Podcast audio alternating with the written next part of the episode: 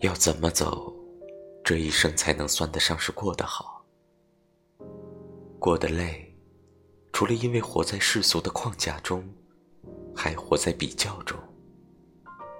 比不得远的就比近的，比不得高的就比低的。我们除了欲望，还有责任。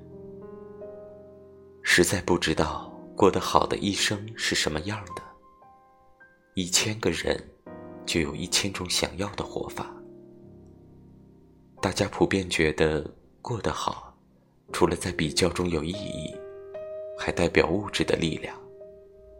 我觉得过得好的一生是问心无愧，任何要去做的事都不留余地，任何决定的事，多年后自己也并不后悔，坦坦荡。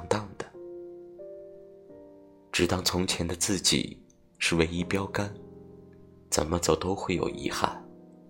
不想用不积极的语言结束这个话题。既然怎么走都有遗憾，那就先任性一点，自我一点。